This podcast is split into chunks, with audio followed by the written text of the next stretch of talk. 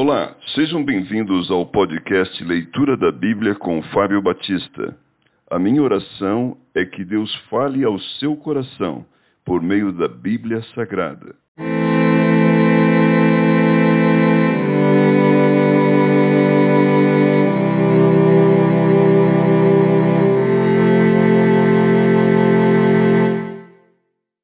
O livro de Jonas. Por que ler este livro?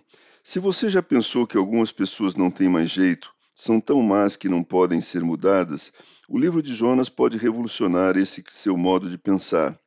Pense nos assassinos em série, nos estrupadores, nos traficantes de drogas ou nos terroristas. Não é contrária à natureza desejar o castigo desses indivíduos violentos e cheios de ódio? Esse livro, no entanto, mostra que Deus quer estender a sua graça e sua misericórdia exatamente àqueles que temos a tendência de desprezar ou considerar fora do alcance da redenção. Quem escreveu o livro?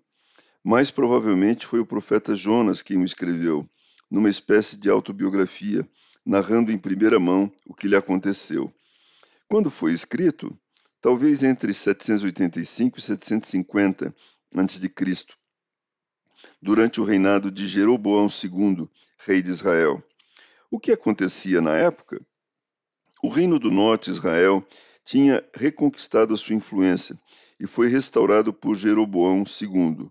Mas a Síria, cuja capital era Nínive, estava querendo expandir-se de modo cada vez mais ameaçador. Por que foi escrito?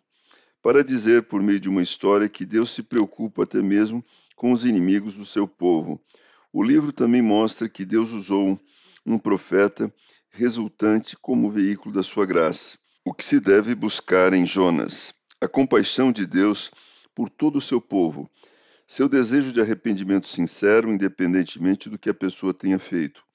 Também procure ver até onde ele se dispõe a ir para nos chamar a atenção.